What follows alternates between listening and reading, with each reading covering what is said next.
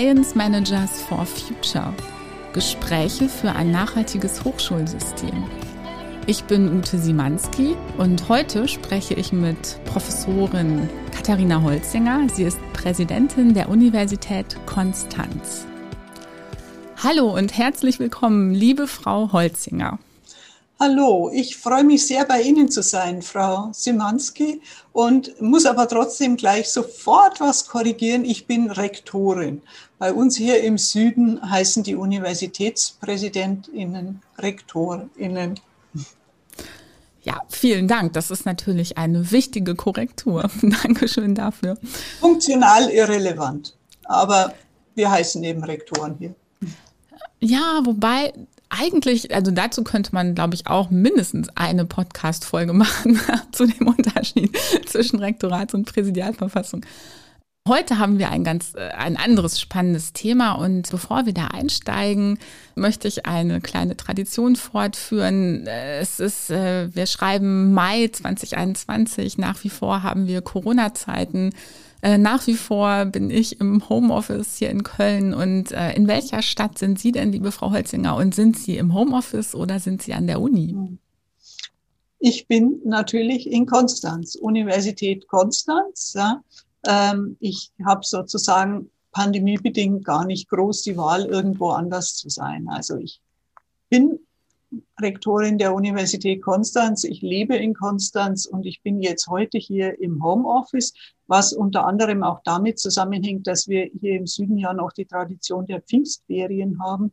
Und das wirkt sich auch ein bisschen zumindest an der Universität aus. Nicht alle arbeiten und naja, und ich bin sowieso zurzeit äh, fast mehr im Homeoffice als an der Universität. Mhm. Ja, dann ganz herzliche Grüße nach Konstanz. Liebe Frau Holzinger, wir beide führen heute dieses Gespräch, weil ich, ähm, ich glaube, das war im Februar, da habe ich den äh, Zeitwissen 3 Newsletter gelesen. Da war ein kurzes, ein, ein Stichwort-Interview mit Ihnen, denn Sie sind ja seit einigen Monaten ähm, Rektorin der Uni Konstanz. Und Sie sagten dann in diesem Interview, dass das Thema Nachhaltigkeit für Sie ein ganz wichtiges sei und dass Sie das durchaus in Ihre Amtsführung hineintragen möchten und dass ähm, Ihrer Meinung nach das Thema Nachhaltigkeit für die Hochschulen ein besonders wichtiges ist. Und das war der Moment, wo ich dachte, okay, ich greife sofort zur Tastatur und schreibe sofort eine E-Mail an Sie. Und denn das ist natürlich äh, ja genau genau das. Damit sind Sie eine echte Science Managerin for Future. Was meinen Sie denn damit, wenn Sie sagen, dass das ein wichtiger Teil oder ein wichtiges Thema für Ihre Amtszeit sein soll? Es ist, ähm, es ist ein wichtiges Thema für meine Amtszeit, glaube ich, ähm, weil, sagen wir mal, die Zeichen der Zeit ja, ähm, hier auch ähm, äh, in, in die Richtung deuten, dass wir endlich aktiv werden müssen. Ähm, es ist nicht so, dass wir über Klimawandel nicht schon seit 40 Jahren etwa Bescheid wüssten. Ja. Wir wissen, dass sich da was abzeichnet, aber ähm, es hat eigentlich in den vergangenen 40 Jahren sozusagen der technische Umweltschutz war bedeutender. Ähm, und das Thema Klimawandel ist in den letzten Jahren durchaus auch äh, wegen Fridays äh, for, for Future ja, äh, wieder mehr ins öffentliche Bewusstsein getreten. Aber wir haben ja auch die entsprechenden äh, Entscheidungen auf internationaler Ebene, auf EU-Ebene, äh, auf der Bundesebene und auch auf der Landesebene. Also es gibt sozusagen sehr viel politischen Impetus jetzt in die Richtung. Und dann wäre es doch sehr verwunderlich, wenn nicht auch eine öffentliche äh, äh, Institution wie die Universitäten ähm, sich nicht jetzt endlich mal auf diesen Zug setzen würden. Nun sind mhm. Universitäten, glaube ich, nicht grundsätzlich hier äh, besonders äh, äh, besondere Verzögerer gewesen, auch in der Vergangenheit. Also ich denke, umweltfreundliche Beschaffungspolitik zum Beispiel, das sind Dinge, die gibt es schon länger an Universitäten oder dass universitätsangehörige Mitglieder, also Studierende und Beschäftigte an Universitäten, vielleicht überdurchschnittlich viel Fahrrad fahren. Ja? Ähm, solche, solche Dinge gibt's, äh, gibt es natürlich immer schon. Ja? Ähm, aber ich glaube, wir müssen das jetzt einfach aktiver uns vorknüpfen. Und ähm, da gibt's verschiedene, äh, verschiedene Ebenen, auf denen man das angucken kann. Und, und die wichtigsten drei sind, glaube ich, einerseits Nachhaltigkeit in der Forschung. Und da kann man sich auf die UN-Nachhaltigkeitsziele beziehen. Das ist ein sehr, sehr weiter Begriff von Nachhaltigkeit natürlich, äh, der jetzt äh, sehr viel umfassender ist als etwa das Ziel äh, Klimaneutralität. Ähm, das kann man mit der Forschung tun. Dann kann man sagen, was macht man eigentlich in der Lehre? Ne? Ähm, können wir nicht dazu beitragen, sehr viel mehr Bewusstsein für Nachhaltigkeit eben durch unsere Unterrichtsangebote und unsere äh, Studiumsangebote auch zu machen? Und der dritte große Bereich ist der Universitätsbetrieb selbst. Ja. Und mit dem möchte ich mich besonders auch äh, auseinandersetzen. Also wo sind eigentlich die problematischen Punkte im Universitätsbetrieb für äh, das Thema Nachhaltigkeit? Ja. Ja, vielen Dank, liebe Frau Holzinger, für diesen, ja, direkt zum Einstieg, diesen, diesen Abriss der Themen, die da, ähm, die es anzupacken gilt. Ich denke auch, das äh, ist auch mein Eindruck, dass gerade natürlich an den Hochschulen viele äh, Menschen äh, sind, die ja, die einfach auch die Fakten kennen und die wissen, was, was mit der Klimakrise äh, gemeint ist und was da alles auf uns zukommt. Und gleichwohl, und das ist ja auch ein Grund für diesen Podcast, habe ich immer wieder den Eindruck, dass ja, dass, dass eben auch die Hochschulen noch mehr tun könnten. Und deswegen frage ich mich, ähm, als Sie, also ich, ich vermute, Sie haben auch ein bisschen Wahlkampf gemacht und im Vorfeld wussten alle, ähm, dass das Thema Nachhaltigkeit Ihnen wichtig ist. Und ich möchte dahin nochmal zurückgehen. Würden Sie sagen, Sie wurden trotzdem gewählt oder, oder auch gerade deswegen, weil Sie sagen, das ist ein wichtiges Thema? Mhm. Ja, letztlich weiß man nicht, wer einen warum gewählt hat, weil natürlich in so einem Wahlkampf auch sehr viele verschiedene Themen eine, äh, eine Rolle spielen. Und ja, ich habe äh, bei den öffentlichen Auftritten und auch in meiner schriftlichen Bewerbung äh, klar gemacht, dass Nachhaltigkeit ein Schwerpunkt sein wird. Ähm, da muss man allerdings sagen, das war jetzt auch nicht mehr so überraschend, glaube ich, für die, Uni, für die Universitätsangehörigen, ähm, weil, äh, und das muss einfach auch gesagt werden, meine Vorgängerin hatte das auch bereits zum Thema gemacht. Ja. Äh, Frau Professor Kriegelstein hatte ähm, auch schon im Grunde ein, ein, ein ein Thema in den äh, letzten Struktur- und Entwicklungsplan der Universität, ein Thema Nachhaltigkeit eingebracht. Ja. Ähm, und damit hat sie eigentlich schon einen, einen Schritt getan. Außerdem hat der Akademische Senat der Universität ähm, auch vor einem guten Jahr bereits eine Arbeitsgruppe gegründet, also aus dem Senat heraus, die sich mit dem Thema Nachhaltigkeit äh, beschäftigt hat, nachhaltige Entwicklung auf verschiedenen Ebenen, also was auch den Bereich Studium und Lehre umfasst, aber äh, eben hauptsächlich ähm, in die Richtung nachhaltiger Betrieb der Universität zielt. Ja. Und die Senatoren arbeiten fleißig in einer Arbeitsgruppe und werden demnächst dann auch wieder im Senat äh, darüber berichten. Also das heißt, es gibt hier durchaus äh, Unterstützung in der Universität es gibt ja auch schon äh, einen kleinen institutionellen Anker. Wir haben äh, seit vielen Jahren schon das studentische Green Office, ja, äh, das sich um das Thema Nachhaltigkeit an der Universität bemüht. Also ich glaube äh, nicht, äh, dass, äh, dass ich trotzdem gewählt wurde. Vielleicht bin ich aber auch nicht nur wegen äh, der Nachhaltigkeit gewählt worden dass Sie das äh, Green Office ansprechen, das finde ich auch sehr wichtig. Und denn das ist ja tatsächlich das allererste Green Office, das es jemals in Deutschland äh, an einer Universität gab.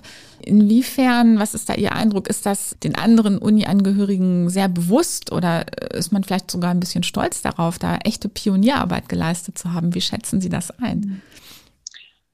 Ich denke, es ist äh, insbesondere den Studierenden bewusst und es ist auch den äh, Mitarbeiterinnen und Mitarbeitern in der Verwaltung bewusst. Es ist angesiedelt in unserer akademischen Abteilung. Ähm, aber dadurch, dass äh, diese Studierenden ähm, es sich zur Aufgabe gemacht haben, einen regelmäßigen Umweltbericht für die ähm, oder Nachhaltigkeitsbericht für die Universität zu erstellen. Ähm, da mussten sie natürlich Daten erheben und das haben sie in den verschiedensten Abteilungen der Universität dann äh, auch tatsächlich getan. Und außerdem haben sie schon versucht, äh, eine sogenannte Quali-N, ja, Qualifikation Nachhaltigkeit, mhm ähm, als, ein Stud als ein informelles Studienprogramm äh, zu etablieren. Und dadurch ist es eben für Studierende und Mitarbeiter doch relativ sichtbar geworden, das Green Office. Mhm. Ja, das finde ich wirklich sehr spannend. Mhm, jetzt sagten Sie, dass, ähm, dass Sie gerade auch für Ihre Amtszeit den äh, Bereich ja, der des Beschaffungsbetriebs oder überhaupt des Betriebs der, der Uni ähm, in den Blick nehmen und ähm, noch mehr in Richtung Nachhaltigkeit äh, gehen wollen. Ähm, haben Sie da schon oder welche, welche konkreten Ideen haben Sie da schon? Hm. Ja, da muss man natürlich ähm, äh, in, den, in den Blick nehmen, wo ist eigentlich die Universität sozusagen nicht nachhaltigkeitsfördernd. Ja? Und, mhm. äh, und da gibt es eigentlich zwei ganz, ganz große Bereiche. Es gibt sicherlich, also das, äh, das Thema äh, Beschaffung äh, spielt eine Rolle. Da hat man auch in der Vergangenheit schon drauf geachtet. Das ist auch mal im Bereich Papier. Ja. Ähm, aber äh, zwei ganz, ganz große Bereiche ist der Energieverbrauch und, äh, und der nachhaltige Betrieb von Gebäuden. Äh, das ist ein ganz wichtiges Thema, weil da passiert sozusagen eigentlich die Masse an CO2-Emissionen. Und der zweite Bereich ja, ist das Thema Mobilität im weiteren Sinne ähm, und dabei Reisen und Flugreisen insbesondere. Wissenschaftler sind viel unterwegs. Ähm, wir sind äh, tatsächlich im Sinne von Feldforschung und im Sinne von Konferenzbesuchen viel unterwegs. Und das heißt also, ein großer Teil unseres äh, CO2-Ausstoßes kommt auch aus den, äh, aus den Flugreisen. Und ist das nicht ein echt heißes Eisen? Entschuldigung. Also ist das nicht ein echt heißes Eisen? Das ist das, was ich immer wieder erlebe. Also die, natürlich, Wissenschaft lebt vom internationalen Austausch und wie Sie sagen, alle sind viel unterwegs und ähm, jetzt kommt da die neue Rektorin und sagt, ey Leute, in Zukunft äh, denkt doch bitte nochmal über eure Flugreisen. Darum muss das dann wirklich sein oder fahrt doch lieber mit der Bahn. Machen, haben Sie das so gemacht und was gibt es denn da für Reaktionen? Ähm, da haben Sie äh, völlig recht. Das ist gewissermaßen das heißeste Eisen. Ja. Also wir haben noch ein drittes. Ähm, ähm, ähm, das ist nämlich die Ernährung, ähm, also in der Mensa. Ja, das spielt auch eine Rolle. Aber das heißeste Eisen sozusagen, das sich rein innerhalb der Universität dann, ähm, wo sich die Diskussion abspielt, ist tatsächlich dieses Thema Mobilität oder mhm. eben speziell die Flugreisen. Jetzt äh, ist es so, ich hatte ja schon gesagt, es gibt eben auch eine Unterstützung für mehr Nachhaltigkeit an der Universität, auch unter den Wissenschaftlern. Es gibt diese Senatsarbeitsgruppe, eine Unterarbeitsgruppe dabei, beschäftigt sich mit einer Air Travel Policy und die wird in den nächsten Wochen tatsächlich ähm, dem Senat wieder berichten und mit einigen, äh, mit einigen Vorschlägen äh, kommen. Und dann werden wir nochmal sehen, äh, wie, wie hitzig die Debatten werden und was wir uns an Maßnahmen eigentlich überlegen können und, äh, und wie wir wie wir hier zu einer Reduktion ähm, tatsächlich kommen. Also es ist ähm, tatsächlich wichtig, wir sind hier in der Verantwortung, aber wir haben auf der anderen Seite, also eins meiner weiteren Ziele, mit denen ich angetreten bin, ist die weitere Internationalisierung der Universität Konstanz. Das ist für mich auch ein ganz, ganz wichtiges Ziel. Als Exzellenzuniversität äh, müssen wir eine internationale Sichtbarkeit haben. Die haben wir eben auch und vor allem über die Forschung. Und äh, die Forschung lebt davon auch, dass gereist wird, dass es einen internationalen Austausch gibt. Äh, wir haben insbesondere europaweit natürlich diese großen gemeinsamen Verbundprojekte, die auch EU-finanziert sind. Das bedeutet alles Reisen. Man trifft sich einfach in anderen europäischen Städten. Man trifft sich auf europäischen Konferenzen, aber man trifft sich eben auch auf Konferenzen weltweit. Und da müssen wir drüber nachdenken, äh, und da hilft uns ein Stück weit die Pandemie äh, beim Nachdenken, weil wir ja jetzt gelernt haben, dass äh, zumindest viele Meetings auch online durchgeführt werden können. Wir haben gleichzeitig gelernt, was auch online nicht geht. Ähm, also bestimmte Dinge gehen gut, andere Dinge gehen nicht gut.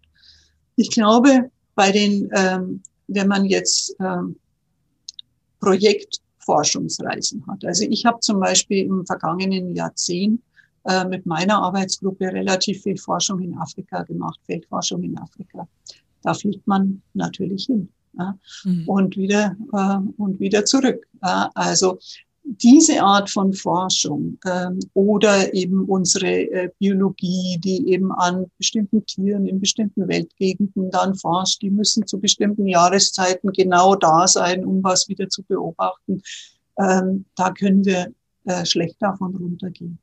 Bei den Konferenzen können wir über Einschränken nachdenken.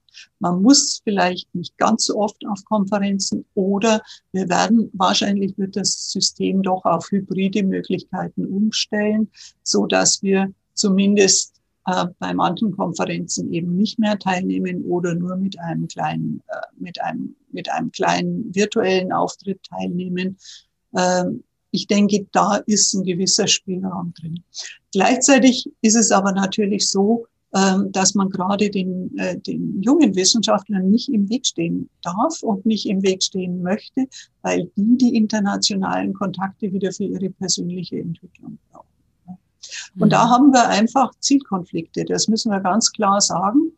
Das ist mir nichts Neues, weil ich äh, hatte gerade gesagt, ich war in den letzten äh, zehn Jahren viel in Afrika unterwegs, aber in den 20 Jahren davor habe ich mich eigentlich immer mit Umweltpolitikforschung beschäftigt. Ja.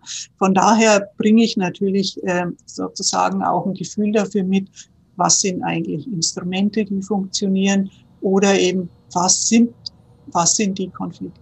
Das heißt aber noch nicht, dass man sie äh, so ohne weiteres gelöst bekommt. Aber man kann natürlich über Instrumente nachdenken. Mhm. Und da also wenn ich über ähm, Hochschulen, Universitäten und das Thema Nachhaltigkeit nachdenke, dann denke ich auch ganz oft, dass, ähm, dass, dass sie ja wichtige Role Models sind für eine Stadtgesellschaft. Das ist ja in ganz vielen Städten auch so, dass die dort ansässige Hochschule ähm, ein ganz wichtiger Akteur ist und auch äh, in diese Stadtgesellschaft hineinwirkt. Und ich finde das spannend, dass Sie sagen, Sie führen jetzt gerade diesen Diskurs und äh, die Senats AG, die Arbeitsgruppe wird da Empfehlungen aussprechen und wird eben auch den Diskurs innerhalb der Hochschule führen. Und auch daran kann ich mich ja als Stadtgesellschaft dann orientieren. Denn genau wie Sie sagen, die Zielkonflikte sind die gleichen.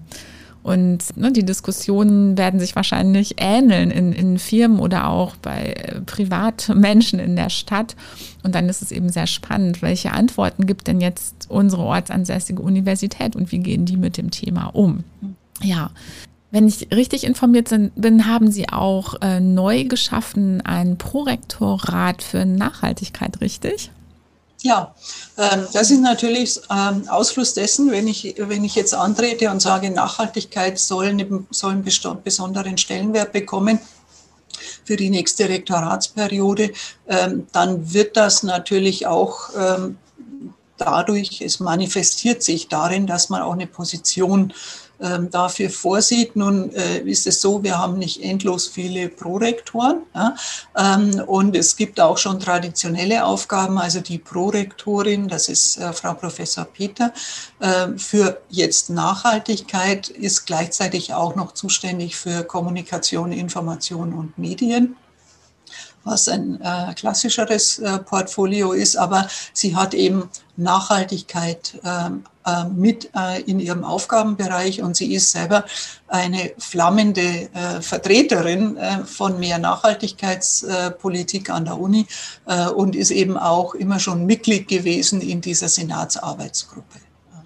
Mhm. Ähm, also sie wird auf alle, Frau Peter wird auf, wird auf alle Fälle da ein bisschen Dampf dahinter geben ähm, und, äh, und eben mit mir, mit mir zusammen so die wesentlichen äh, Konzepte und äh, ich, ich, äh, und vielleicht Nachhaltigkeitspolicy der Universität oder sowas, also im Sinne von strategischen Zielsetzungen äh, auch, zu, auch zu entwickeln. Und dann werden wir aber auch zusammen Überzeugungsarbeit leisten müssen, dort, wo es die Zielkonflikte gibt. Die gibt es aber im Übrigen äh, nicht nur im Haus. Also da, da haben wir ja dieses, äh, dieses Thema ähm, äh, Flugreisen eigentlich ähm, gerade gehabt, ja. Aber, aber die, die gibt es auch nach außen. Also Mobilität äh, ist auch der Pendelverkehr zur Universität. Mhm. Konstanz ist eine Campus-Universität. Wir liegen so 20 Minuten außerhalb von Konstanz im Wald, im Naturschutzgebiet. Wir radeln viel. Ja. Ähm, wir haben aber natürlich auch öffentlichen Verkehr, also eine Bus, Buslinie, die uns anbindet an die Stadt. Ähm, aber es gibt immer natürlich auch noch die Pkw-Fahrer.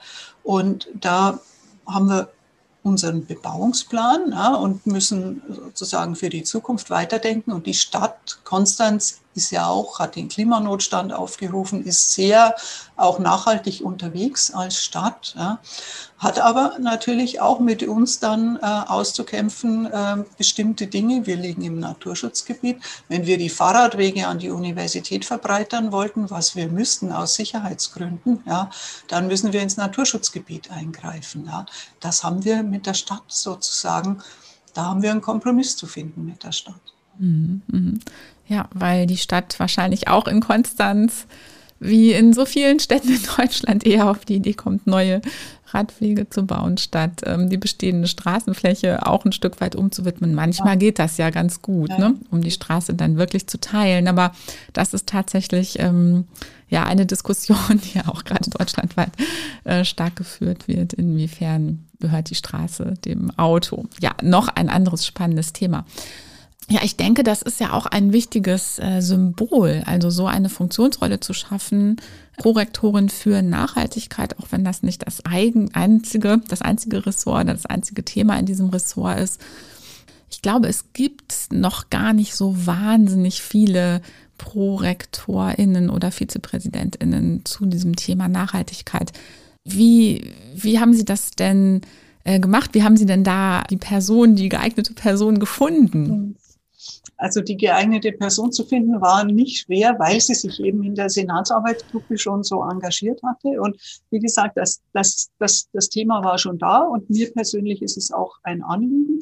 Ähm, und ja, es, es war da nicht schwer.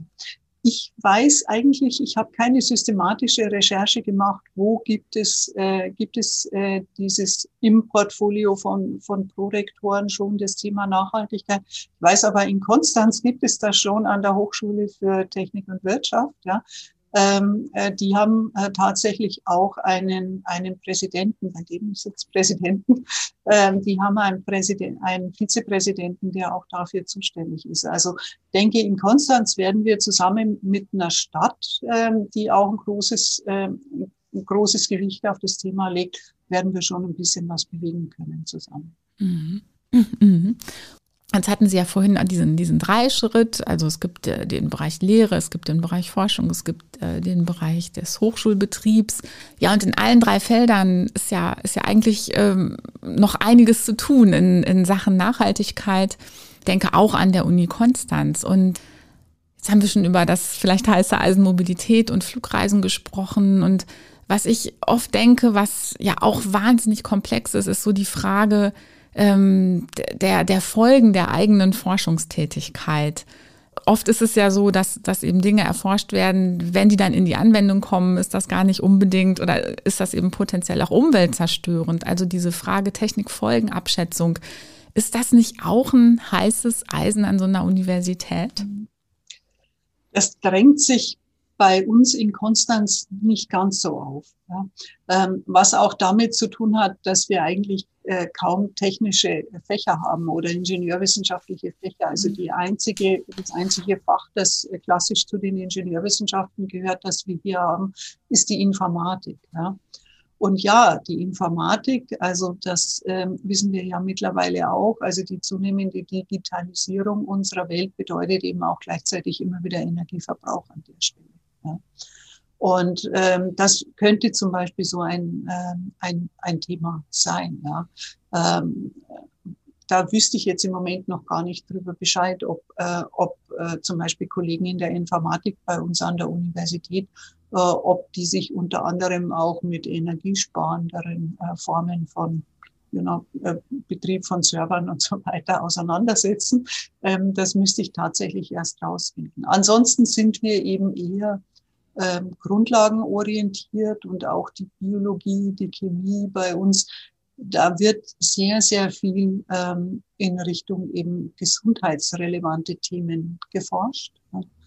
Ähm, und ähm, also das wäre eine Aufgabe, die im Moment sich ähm, die Senats AG noch nicht vorgenommen hat, aber ich danke für den Hinweis. Wir können da nochmal nachschauen, welche Art von Forschung könnte eigentlich von Konstanz ausgehende Forschung, ja, könnt, könnte eigentlich potenziell nachhaltigkeitsschädliche äh, Wirkungen haben.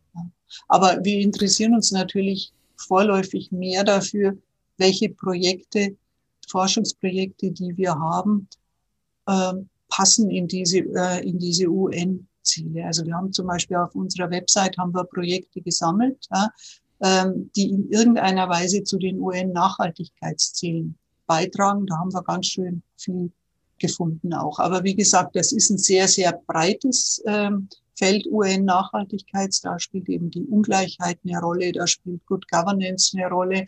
Und äh, zu all den Themen haben wir Forschung. Aber ob wir jetzt speziell, sag mal, vermutlich naturwissenschaftliche Forschung haben, die in the long dann wieder Problematik sein kann, problematisch sein kann, das haben wir tatsächlich noch nicht so auf dem Schirm und das werden wir uns dann aber auch noch vornehmen. Mhm. Ja, und vielleicht, wenn wir auch jetzt mal so, ein, so einen Schritt ähm, in, die, äh, in die Vogelperspektive nehmen und auf das, auf das Unisystem insgesamt gucken, dann, dann denke ich, ja, oder auf das Wissenschaftssystem, das, das ist ja auch noch ein Diskurs, der nicht nur an der einzelnen Hochschule zu führen sein wird, sondern tatsächlich auch für das gesamte System. Natürlich ist die Freiheit von Forschung und Lehre eine total wichtige Errungenschaft und äh, zu Recht sind wir da äh, stolz drauf oder wollen daran natürlich unbedingt festhalten, weil das auch natürlich ganz wichtig ist für unsere, unser demokratisches System. Gleichzeitig habe ich manchmal den Eindruck, dass das äh, ab und an ein bisschen als so eine Art Totschlagargument äh, gegen Veränderung genutzt wird. Und ich denke, dass das auch eben ein Thema ist fürs Wissenschaftssystem insgesamt, ähm, da neue Antworten zu finden oder vielleicht neue Fragen zu stellen. Geht denn alles? Können wir alles erforschen? Und ja, diese, diese Frage, wo, ähm, wo fängt dann Verantwortung an oder wo hört sie auf? Wie, wie schätzen Sie das ein, wenn Sie ja, inwiefern ist das ein, ein neues Thema in diesem Wissenschaftssystem? Ich glaube an sich, dass es nicht grundsätzlich neu ist, sondern nur, dass es ähm, in, dieser, in dieser Anwendung neu ist. Also wir haben eigentlich ähm, das Thema einer ethischen Verantwortbarkeit von Forschung äh, immer schon gehabt oder äh, da das ist ein ganz altes und das betrifft dann eben auch wieder ähm, Themen in der Medizin, äh, im, im Gesundheitsbereich. Ähm, aber es betrifft natürlich auch sozusagen die Ethik des Forschungsprozesses. Ähm, also da, da haben wir eine ganz ähnliche Diskussion. Also was dürfen wir, was sollen wir, ähm, was wollen wir? Und das ist eine gesellschaftliche Aushandlungssache. Ja? Und das haben wir in einer ganz ähnlichen Weise, ähm, kann man das natürlich ähm, auf, die, auf die Nachhaltigkeit beziehen. Was ist da Ihre Einschätzung? An welchen Stellschrauben im Wissenschaftssystem wäre es da wichtig, noch, noch weiter zu drehen oder Dinge auch zu verändern, damit, ähm, damit diese Diskussion noch stärker in Gang kommt? Also ich glaube, an der Stelle äh, kann uns sozusagen immer nur die öffentliche Diskussion helfen. Mhm. Ähm, weil das sind, ähm, das sind sehr, sehr weitreichende Fragen. Ne? Ähm, da muss sich zwar, da muss sich der einzelne Forscher ähm, damit befassen, aber es muss sich eben auch die Gesellschaft und die Politik damit befassen. Ich glaube, da können wir uns nicht rauslösen äh, aus, dem, aus dem System. Wir müssen mit die Verantwortung übernehmen ähm, für, die, für diese Entwicklung und das bedeutet eben zum Beispiel, ähm, dass wir unser eigenes Verhalten, und das betrifft dann das Verhalten als Forscher, aber es betrifft eben auch unser betriebliches Verhalten gewissermaßen, mhm. Ähm, dass wir das eben auch so weit als möglich äh, nachhaltig stellen. Also ich glaube, hier braucht es einfach sowas wie, das, das muss in die Diskussion einfließen. Und äh, das tut es äh, zunehmend ähm, denke ich. Es tut es, weil Nachhaltigkeit stärker von der Politik artikuliert wird in den letzten Jahren. Es tut es, weil eben auch das BMBF ähm, inzwischen sozusagen einen Diskursraum dafür äh, geschaffen hat mit, äh, mit äh, einem Projekt, ja, das Nachhaltigkeit in der Wissenschaft heißt, ja, was im Wesentlichen sowas wie eine Vernetzungsaktivität ist, wo Empfehlungen ausgesprochen werden. Also ähm, an, an der Stelle läuft etwas an. Und Sie sehen dann auch wieder, wenn sich bei uns eine Senatsarbeitsgruppe gründet, ja, also bottom-up sich was entwickelt, dass wir durchaus als Wissenschaftler auch dieses, dieses Bewusstsein haben. Aber im Einzelfall ja, äh, ist, äh, ist es dann eine Debatte und im Einzelfall haben wir es dann immer wieder mit den Zielkonflikten zu tun. Inwiefern ist denn das ähm, wohl mit der Beschaffung, also mit Vorgaben zur Beschaffung ähm, aus Ihrer Sicht? Also ähm, die Beschaffung von äh, sozusagen ähm, kleineren Gegenständen, also vom, vom Papier über zum Beispiel die Fahrzeuge an der Universität, ähm, das wird ja auch unterstützt, dass man da in Richtung umweltfreundlich, äh, Umweltfreundlichkeit auch geht. Ja. Aber äh, das eigentliche Großproblem an der Stelle ist wirklich äh, die Errichtung von Gebäuden und das Gebäudemanagement. Ja. Ähm, also wie kriegen wir sozusagen äh, eine, äh, eine ähm, klimaneutrale Energieversorgung hin? Äh, was können wir da machen? Das ist dann aber auch sehr standortspezifisch. Also zum Beispiel Konstanz kühlt ähm, seit langer Zeit äh, die Server mit Bodenseewasser. Ja. Ähm, das war mal eine kluge Entscheidung. Wie lange das hält, weiß man nicht. Wir haben auch Solarpanels auf verschiedenen Dächern. Da könnte man noch mehr machen. Aber das sind so Add-on-Geschichten. Ja. Äh, und im Grunde müsste man anders bauen. Und das Bauen ist aber etwas, da sind uns als Universität die Hände ziemlich eng gebunden. Wir können äh, Nutzungsanforderungen schreiben und können, äh, äh, und können argumentieren, aber entscheiden tun das, äh, das ist eben Landesangelegenheit und entscheidend tun das dann die Finanzämter. Ähm, die, die da zuständig sind. Ja. Und da haben wir natürlich auch einen Zielkonflikt, denn wenn man jetzt ein, äh, ein Gebäude errichten würde, also so ein Nullenergiehaus zum Beispiel für die Universität, das wäre eben ähm, zunächst mal sehr viel teurer, als wenn ähm, ein konventionelles Gebäude und auch die konventionellen Gebäude sind schon. Also es ist nicht so, dass die Politik da nichts tut. Ja. Auch die haben schon bestimmten äh, Energieeffizienzanforderungen zu genügen. Ja. Aber man könnte mehr tun. Ja. Ähm, und an, an der Stelle würde man sich einen Impuls von der Politik erwarten, dass man zukunftsgerichtet an dieser Stelle dann eben tatsächlich mehr Geld in die Hand nimmt und tatsächlich solche äh, solche Gebäude errichten kann. Äh, ich gebe meiner Hoffnung Ausdruck, dass wir vielleicht in Baden-Württemberg zumindest mit Modellprojekten an der Stelle weiterkommen und vielleicht einzelne zukünftige Gebäude äh, mhm. in so mhm. einem Standard dann errichten können. Aber das wäre ein großer Wunsch auch äh, im Grunde an die, äh, an die anderen Rektoren und Präsidenten, dass wir uns da ähm, auf die, in, in die gleiche Richtung bewegen und entsprechende mit entsprechenden Wünschen dann auch ans Land herantreten und eben nicht nur an die Wissenschaftsministerien, weil eben die Finanzministerien betroffen sind, muss das dann auf höchster Ebene natürlich entschieden werden. Sowas. Mhm. Und das wäre natürlich auch ein wahnsinns starkes Signal Richtung Politik, also tatsächlich Richtung äh, die gesamte Politik, wenn aus der Wissenschaft und eben auch aus den Hochschulleitungen äh, solche Gedanken und solche Impulse gesetzt würden. Ja, das sehe ich auch so. Ja, liebe Frau Holzinger, äh, die Zeit vergeht immer äh, rasend schnell in diesem Podcast. Äh, Sie haben gerade schon angesprochen, ähm, Hoffnungen oder Wünsche, die Sie haben.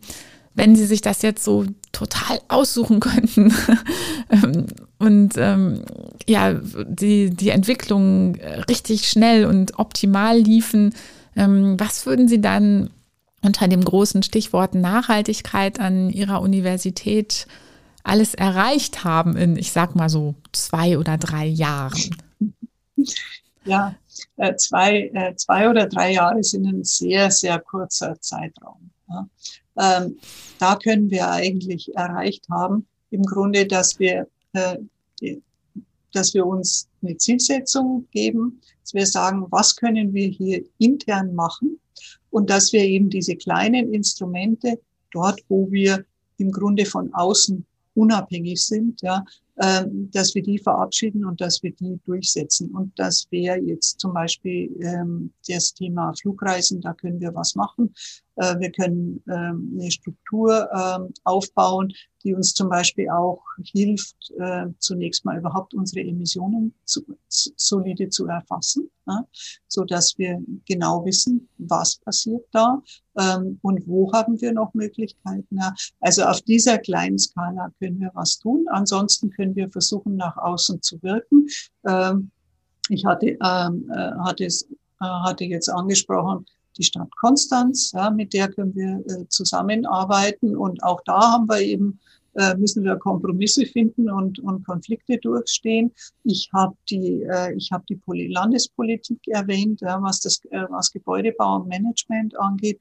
Ähm, und dann gibt es sozusagen noch eine weitere äh, Gruppe. Ernährung hatte ich äh, kurz angesprochen. Das machen wir ja wiederum an den Universitäten nicht selbst, sondern über die Studierendenwerke. Wir können uns ähm, dann auch mit unserem Studierendenwerk auseinandersetzen, was ist bei der Ernährung noch zu tun. Ähm, das sind so die kleinen Schritte, äh, die wir, die wir unmittelbar machen können. Ähm, die Einsparungen, die damit zu erreichen sind, die sind kürzerfristig vermutlich am ehesten äh, ähm, im, also die größten Einsparungen wäre bei Gebäude und Gebäudemanagement, ja. Und ansonsten sind sie am ehesten zu erreichen ähm, äh, im Bereich Flugreisen. Aber was wir auch noch machen können, ist, dass wir eben in der Lehre mehr anbieten. Und das schaffen wir auch in drei mhm. Jahren, dass wir da, ähm, dass wir da ein äh, äh, oder bis zum Ende der nächsten Exzellenzphase, ja, dass wir uns da ein schönes Lehrprogramm auflegen, vielleicht so als so ein, Quer, als so ein Querschnittsprogramm, ja, das Studierende als Zusatzqualifikation erwerben können. Können sie jetzt schon, aber das wollen wir in jedem Fall stark ausbauen. Mhm. Stimmt, über dieses Thema hatten wir noch gar nicht gesprochen, über das Thema Lehre. Und äh, ähm, das Zusatzqualifikationsprogramm, von, von dem Sie sprechen, das könnte dann eins sein, was wirklich Studierenden aller Fachbereiche, aller Fakultäten offen steht. Mhm. Ähm, ja. So eins wäre das. Mhm, ja. ja. Also wir bauen sowas gerade im Bereich der Digitalisierung auf. Mhm. Ja. Ähm, da können die Studierenden ähm, sich ihre Credits ähm, ähm erwerben in verschiedenen Fächern und können, sie, können sich eine Digitalisierungskompetenz erwerben und kriegen dann am Ende ein Zertifikat. Und sowas ähnliches können wir für die Nachhaltigkeit äh, auch stärker ausbauen, als wir sie jetzt haben. Und es ist ja tatsächlich so, dass das Thema Nachhaltigkeit, das kommt in allen Fächern in irgendeiner Form vor. Und da kann man in jedem Fach kann man spezielle Lehrveranstaltungen dazu ausweisen. Mhm. Und da müssen wir das, das Angebot allerdings noch ein bisschen erhöhen, äh, damit, ja. das, äh, damit das wirklich gut gefüllt ist. Mhm. Mir fällt ein, äh, es gab doch vor wenigen Wochen diese, diese ähm, Nachhaltigkeitswoche, organisiert von den von Studierenden in Baden-Württemberg. Und äh, ich meine, dass auch eine der, ja, die haben so ein, ein Forderungspapier verabschiedet, dass eine der Forderungen auch war, dass solche hm, Lehrveranstaltungen rund um Nachhaltigkeit, dass die verpflichtend ins Curriculum verankert werden mit einer bestimmten Anzahl, ich glaube fünf ECTS oder so etwas war das. Mhm. Das fand ich auch einen sehr spannenden Gedanken. Mhm. Es würde dann noch einen Schritt ähm, darüber hinausgehen, dass es äh, nicht nur ein freiwilliges Angebot ist, sondern dass tatsächlich alle Studierenden mit diesem Thema im Laufe ihres Studiums auch tatsächlich in Kontakt kommen. Mhm. Ja. Also das, ähm, das ist eine Sache, das kann man, äh, das kann man überlegen. Das ist so eine Diskussion, die wir auch bei, die, bei, dieser, ähm, bei dieser Digitalisierungszusatzzertifikat äh, ähm, überlegen. Also wie ist der Verpflichtungsgrad? Ja? Ähm, ähm, das würde eben genau eine Diskussion sein. Also wie, wie gestaltet man das aus? Und ich glaube aber, unser erster Schritt muss nochmal sein, genau festzustellen, ähm, welche Lehrveranstaltungen haben wir und müssen wir nicht zunächst mal das Programm einfach noch ein bisschen aufbauen und, äh, und ausweiten, bevor wir ähm, zu der Idee kommen, verpflichtend in der Literaturwissenschaft äh, ein Nachhaltigkeitsseminar anzubieten. Ja? Also jetzt nur so mal als Beispiel. Also in den naturwissenschaftlichen Fächern ist das sehr viel einfacher und auch in den sozialwissenschaftlichen Fächern, glaube ich, äh, haben wir ähm, haben wir immer was im Angebot. Ne? Ähm, aber ähm, dann in der Geisteswissenschaft wird es schon ein bisschen schwieriger. Ja, ja, und auch, genau, auch hier ist dann wieder die Frage, welchen, wie, wie kann so eine Universität diesen, diesen gesellschaftlichen Diskurs vielleicht, äh, ähm, ja, wie kann sie da Impulse reingeben? Und mhm. das könnte vielleicht dann ein Thema für mehr äh, Geisteswissenschaftliche ja. Also ich bin sicher, sein, dass, ne? ja. dass mir jetzt die ja. Kollegen aus der Geisteswissenschaft sofort ins Wort fallen würden und sagen würden, ja, aber da haben wir doch schon dies und haben wir das. Ja. Ähm, aber ob das ein Baustein ist, der sich als verpflichtender Baustein dann eignen würde, da muss man dann eben näher drüber nachdenken. Ja, ja. Liebe Frau Holzinger, ich habe gerade nebenbei meinen, meinen Zettel, meinen, meinen Fragenzettel überflogen und habe den Eindruck, dass wir tatsächlich äh, alle diese Fragen auch angesprochen haben. Ähm, ja, ich, ich finde es wirklich sehr beeindruckend äh, zu sehen, mit welcher Selbstverständlichkeit, ähm, all diese Themen rund um Nachhaltigkeit einfach, ähm, ja, einfach, einfach Thema sind an ihrer Universität und mit welcher Selbstverständlichkeit sie diese ganzen Themen angehen und eben auch alle Bereiche angehen. Und ähm, also wenn ich mir was wünschen könnte, dann wäre das, dass das für alle Universitäten und Hochschulen so gilt, dass alle diesen Weg tatsächlich beschreiten. Ähm, ja, ja, das, ähm, ähm, das wäre der Weg, ja. Und vor allen Dingen, wir müssen den Weg eben gemeinsam äh, mit, der, mit der Politik dann beschreiten. Mhm. Ein ganz wunderbares Schlusswort.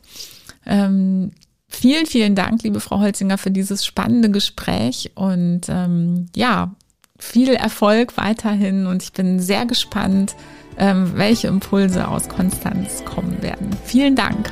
Herzlichen Dank auch Ihnen. Ich habe mich gefreut, darüber mit Ihnen zu sprechen.